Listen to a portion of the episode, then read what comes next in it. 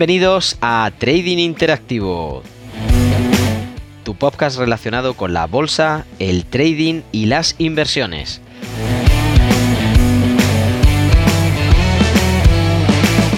Estamos en el episodio 2. Eh, bueno, muchas gracias a todos que ya escucharon el primer episodio, que comenzaron con nosotros en esa breve presentación que hicimos.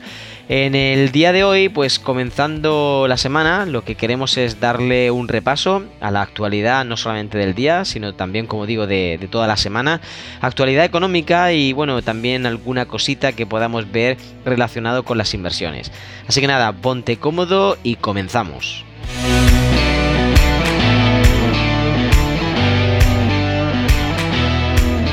Como ya mencionamos en el primer episodio, vamos a intentar dar pues pequeñas pinceladas a medida que vamos haciendo estos podcasts para que podamos tener una variedad, ¿no? no solamente cosas de la actualidad como vamos a intentar comentar hoy, sino bueno, algunos tips de inversión, algún vocabulario que podamos más o menos explicar eh, de forma profunda.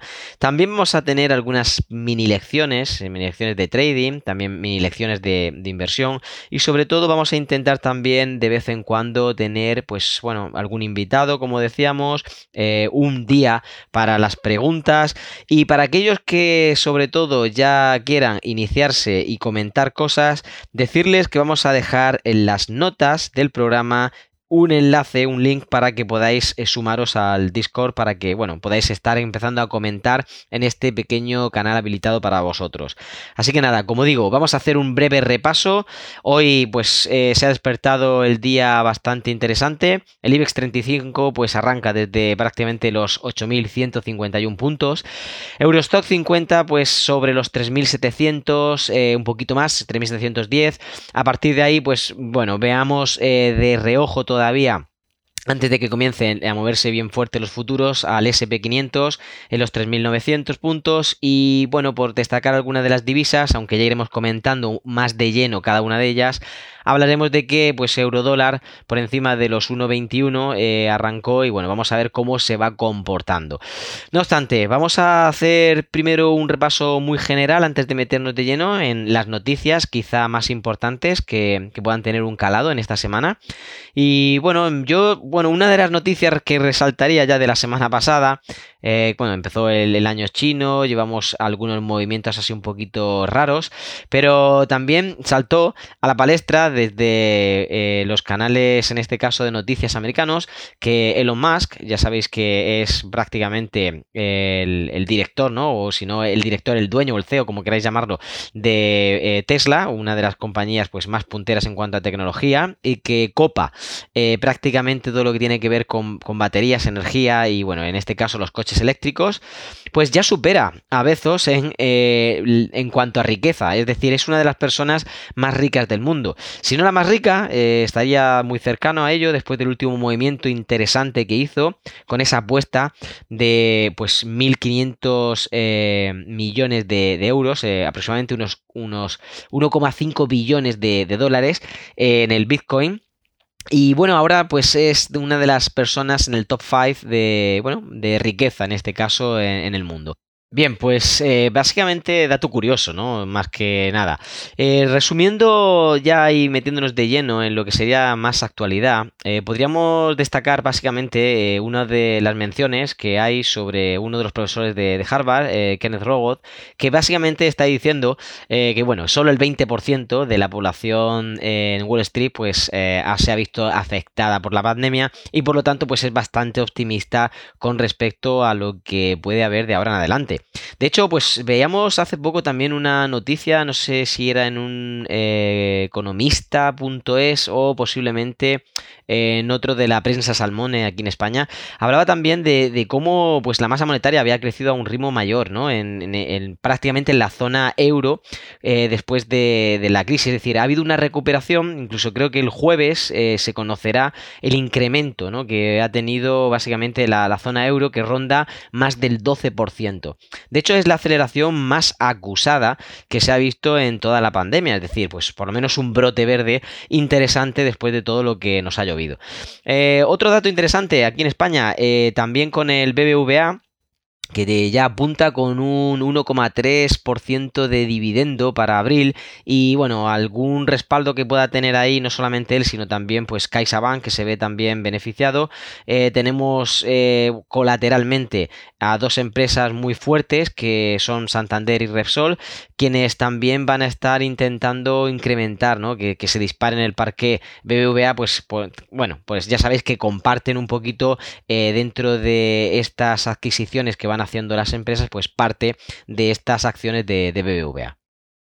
En el otro lado de la moneda, ¿no? en la otra cara, pues podríamos ver, pues en este caso, la, estructura agroalimentaria que, aquí en España, pues básicamente van detrás de esos fondos europeos para intentar salvar al sector agroalimentario, puesto que ha tenido, pues, un segundo escalabro bastante interesante, incluso, bueno, superando al que ya eh, tenemos en, la automoción.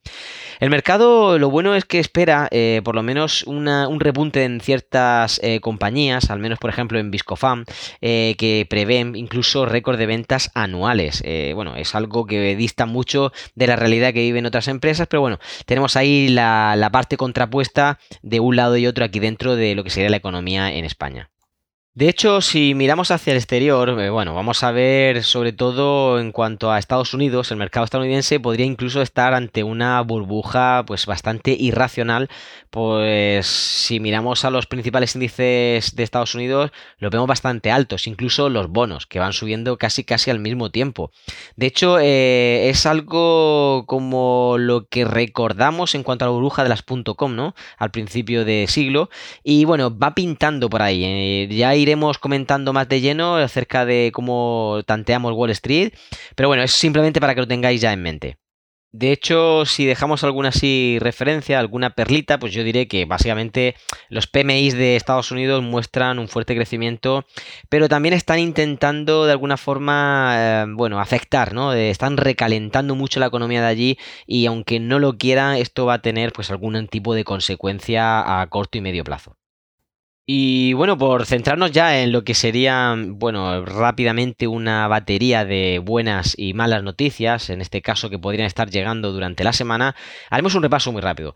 Mira, de, comenzando con el lunes, eh, simplemente deberíamos de centrar nuestra atención prácticamente en lo que más eh, es destacable, es decir, las noticias que pueden tener mayor calado, ¿vale? Voy a intentar siempre tener este orden para que de alguna manera podamos ir viendo que lo que destaco en cada uno de los días de la semana y hago referencia en cuanto a nivel 3 o a nivel 2 o a nivel 1, pues va a tener un poco la connotación de fuerza, ¿no? En este caso, cuando yo os eh, hable de algún, ¿no? alguna referencia eh, y os diga detrás un número, pues ya sabéis que ofrece mayor intensidad cuanto el número es más alto y, bueno, menor calado cuando el número es más bajo, ¿vale?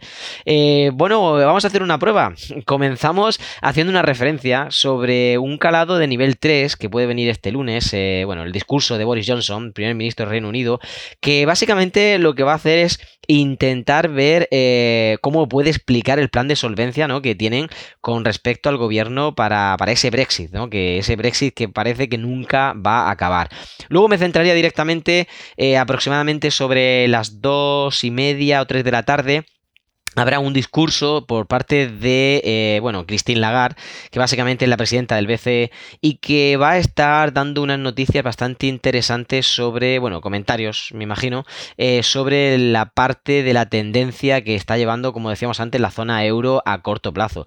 De hecho, suele tener una perspectiva bastante optimista, pero veremos, veremos porque eh, de momento lo respalda esa tendencia alcista y vamos a ver, con la perspectiva de poder darle más fuerza o empuja la moneda, cómo va salvando los muebles. En el martes yo me centraría directamente en noticias de nivel 2, las que hemos comentado antes son noticias de nivel 3, que tienen que ver básicamente a las 11 de la mañana del martes con los precios del consumidor de la zona euro. Zona euro que, pues bueno, mm, pues posiblemente se vea bastante potenciada en caso del discurso de, de Lagarde con, bueno, con buenas, eh, en este caso, noticias que puedan llegar. Simplemente haremos una mención de que tendremos que estar atentos a mitad de la mañana y vamos a pasar, por supuesto, a la noticia del miércoles, que aquí se empiezan a venir un poquito fuerte ya prácticamente desde la madrugada. Eh, bueno, pues en este caso para la divisa del neozelandés, en caso de que vosotros estéis operando con ella, pues deberíais tener cuidado puesto que van a tener unos comunicados de tipos, básicamente allí en, pues, en todo lo que es la parte de Oceanía. Y eh, bueno, la, la divisa neozelandesa pues va a tener seguramente bastante, bastante movimiento, ¿vale? Luego en la parte de los americanos sí que empezamos a tener ya que tener en cuenta, eh, también en nivel 3, pues básicamente el testimonio de la presidenta de la Fed, Jerome Powell, que va a comentar algunas cositas sobre también la parte que ha sucedido, pues ya sabéis, el incidente del Capitol y ese tipo de, cosas que ahora están afectando también a Wall Street.